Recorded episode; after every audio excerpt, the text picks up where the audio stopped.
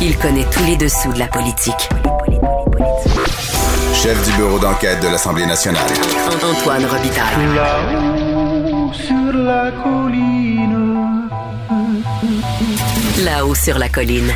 Cube Radio. Excellent jeudi à tous. Aujourd'hui, à la haut sur la colline, Sylvain Roy, député de Bonaventure du Parti québécois, dénonce le Nouveau-Brunswick qui, selon lui, a presque conquis une partie du territoire du Québec à Pointe-à-la-Croix en Gaspésie. Il nous explique la situation et la dénonce. Ensuite, un président d'une association du Parti québécois qui appuyait Guy Nantel explique pourquoi il se ravise et votera pour un autre candidat. Une critique décapante de la campagne de l'humoriste. Mais d'abord, mais d'abord, revenons sur le 50e anniversaire de la crise d'octobre avec un avocat célèbre. Antoine Robitaille. Il décortique les grands discours pour nous faire comprendre les politiques. Là-haut sur la colline. Dans The Gazette ce matin, Julius Gray, le fameux avocat de Montréal, publie un texte qui est intitulé It's time for a dispassionate view of the October crisis. C'est le temps de, de, de, jeter un regard sur la crise d'octobre de manière froide. Est-ce que c'est comme ça qu'il faudrait dire? Bonjour, Julius Gray? Oui, c'est comme ça qu'on peut le dire, de manière froide ou de manière lucide, ou toutes sortes d'expressions qu'on pourrait utiliser pour traduire ça. Je vais aller tout de suite à la fin de votre texte où, où vous dites I did not speak out. Donc, je, je ne me suis pas élevé contre la loi des mesures de guerre et vous semblez exprimer un regret. Oui, oui, parce que je pense, et je pensais à cette époque-là aussi. Si je n'avais pas pensé à cette époque-là, j'aurais dit, bon, j'ai changé d'avis.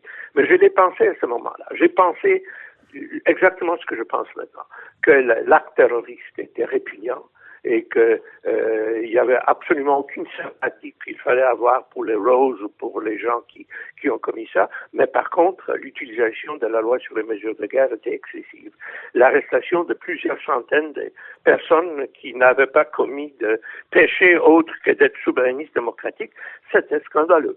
Et donc, moi, j'ai dit qu'il est temps maintenant de, de bien départir les choses, Mhm. de dire, euh, d'une part, on n'a aucune, aucune nostalgie pour le, le radicalisme euh, euh, des vous voulez, nationalistes euh, style Fanon ou, ou ce, ce n'était pas le cas, le Québec n'était pas le tiers-monde. La pensée de la décolonisation ne s'appliquait pas au Québec, c'est ce que vous dites dans votre texte. Oui, c'est ça. N'avait rien à voir avec euh, le Québec.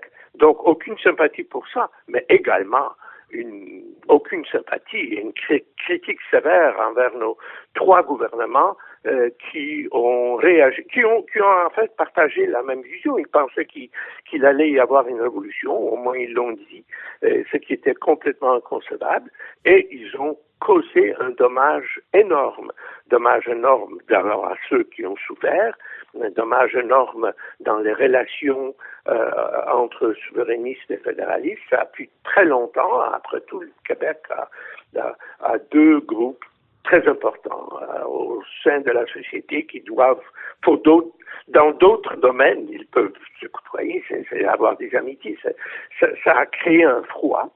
Et troisièmement, euh, ça a créé un climat de peur a duré peut-être un an ou deux après. Sur le plan personnel, je pense que ça a créé des traumatismes durables chez plusieurs personnes. Chez, chez, tout, chez tout le monde. Alors je pense qu'il est temps de condamner euh, de façon je, non émotive les deux côtés. Oui. Ceux qui ont commis un meurtre crapuleux et, et qui ont enlevé des gens, qui, qui croyaient qu'il était sur le point de faire une révolution qui n'avait absolument pas sa place ici, et ceux qui ont réagi de façon brutale, violente, euh, et qui ont bafoué les droits fondamentaux de tout le monde.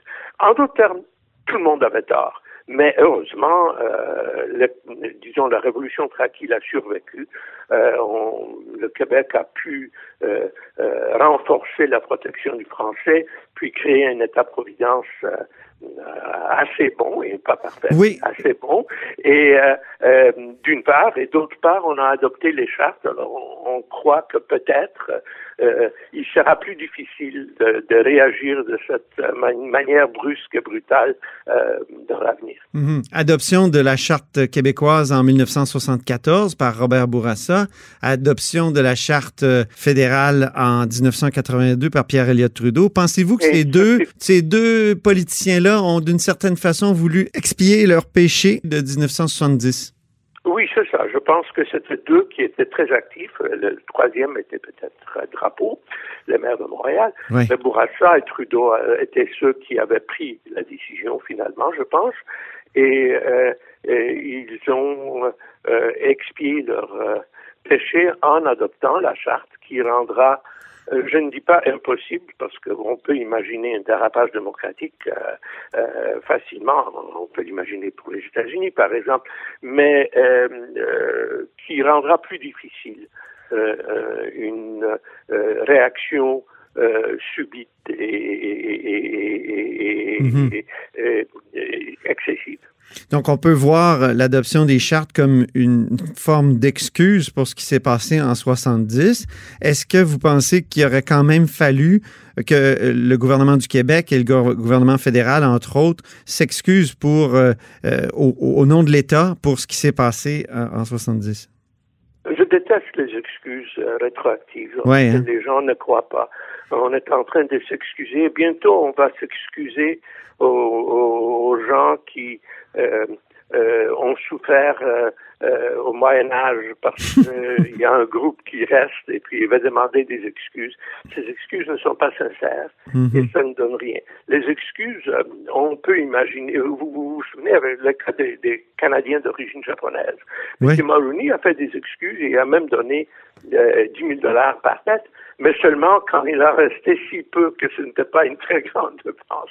Tant et aussi longtemps qu'il restait des, des milliers de gens qui avaient été, euh, ce- c'était pas une blague, ce qui est arrivé euh, complètement injuste, euh, on n'a rien fait. Donc les excuses sont normalement utilisées par les chefs des groupes qui demandent les excuses pour montrer comment ils sont efficaces, mais ça ne donne rien à personne.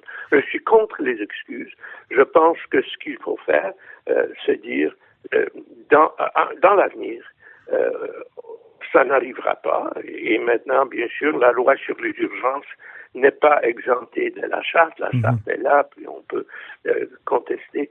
Mais non, je n'aime pas les excuses. Je, je- je- et, et- et- et on voit tout de suite que les gens demandent des excuses de qui ils veulent.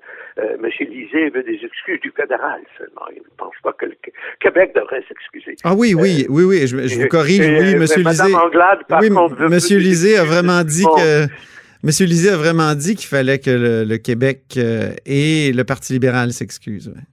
Oui, mais, mais et, et- oui, et, euh,